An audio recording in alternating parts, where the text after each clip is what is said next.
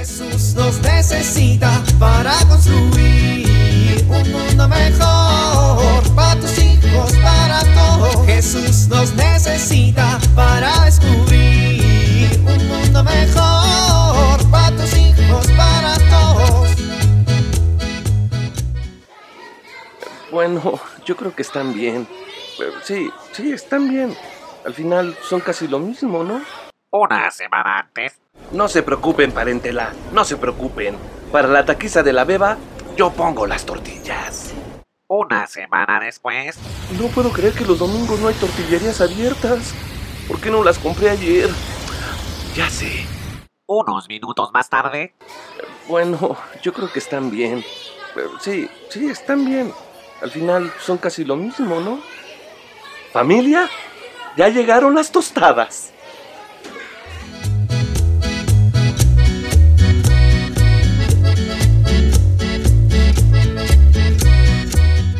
No, Javier, definitivamente no. Ay, mamá, no seas exagerada. Exagerada. Exagerada, eres un ladrón y consideras que yo soy una exagerada, hijo.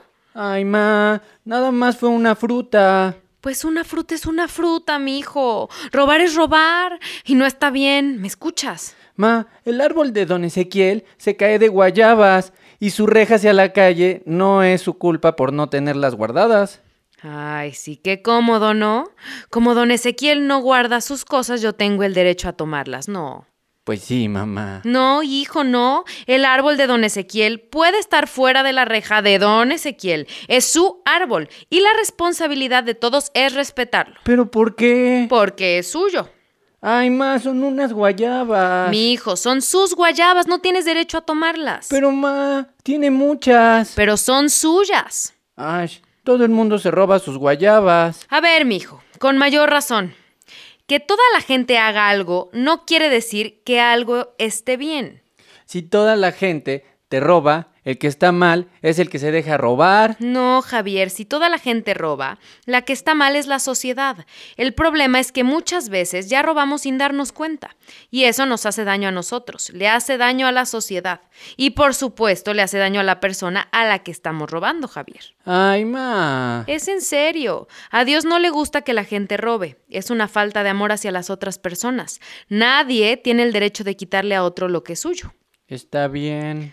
Como personas, Dios nos invita a preguntarnos si reconocemos en alguna de nuestras acciones o maneras de ser cómo podríamos estar cometiendo algún robo. También a preguntarnos si alguna vez robamos y qué sentimientos nos provocó cometer ese pecado. Y también a preguntarnos si algún familiar trabaja en alguna actividad que atente contra el respeto al bien particular o también al bien común.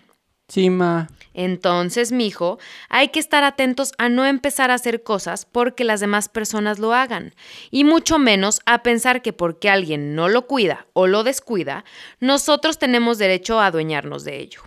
Robar es una acción negativa, mijo, que daña a la persona que la comete y también le hace un daño tremendo a la persona que es víctima de ese robo.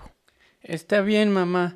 Ya no lo voy a hacer. Qué bueno, pero las buenas intenciones no son suficientes. ¿A dónde vas, mamá? Vamos, criatura, Ma, ¿a dónde vas? a pedirle una disculpa a don Ezequiel. Ay, no, mamá, qué pena. Si no se dio cuenta ya, no pasa nada. No, de ninguna manera. Hay que pedir perdón por el daño que causamos y después reparar ese daño. Así que como ya te comiste la guayaba que te robaste, le vas a ayudar a don Ezequiel a poner los alambrados alrededor de su casa. Ay, ma. Ándale, Javier, que se nos hace tarde.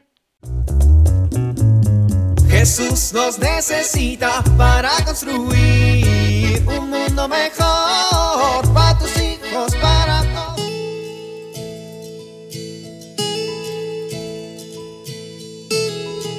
La situación actual que vivimos nos puede llevar a una tensión al intentar conciliar la vida profesional, los quehaceres de la casa y la vida familiar. Esta tensión puede afectar negativamente a nuestra familia.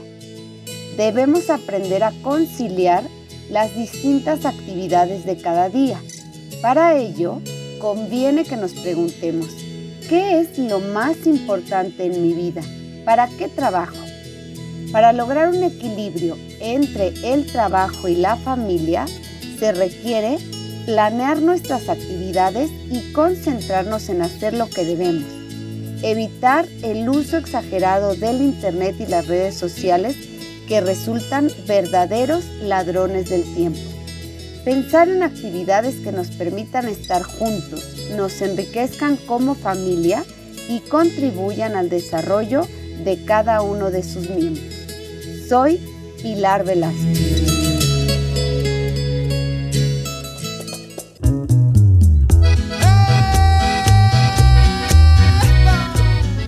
Oramos. Señor nuestro, te encomendamos con nuestra más sincera súplica que fortalezcas nuestro corazón para reconocer el valor que tiene el seguir tu mensaje de salvación y despiertes en nuestra mente el reconocimiento de las cosas más valiosas, que son las que tú nos dejaste como herencia. Amén.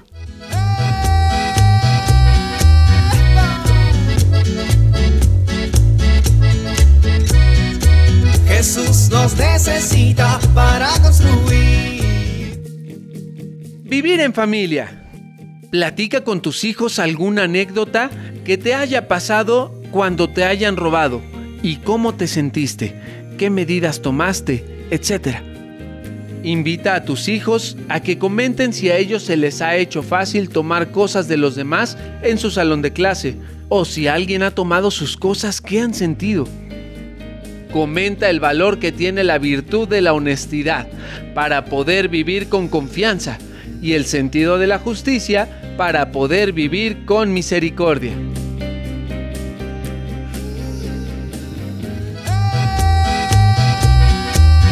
Te invitamos a compartir y dialogar este encuentro de la serie Dios camina entre nosotros con tu familia. RCP es un programa de PPC México al servicio de las comunidades parroquiales. Hasta la próxima. Un mundo mejor para tus hijos, para todos.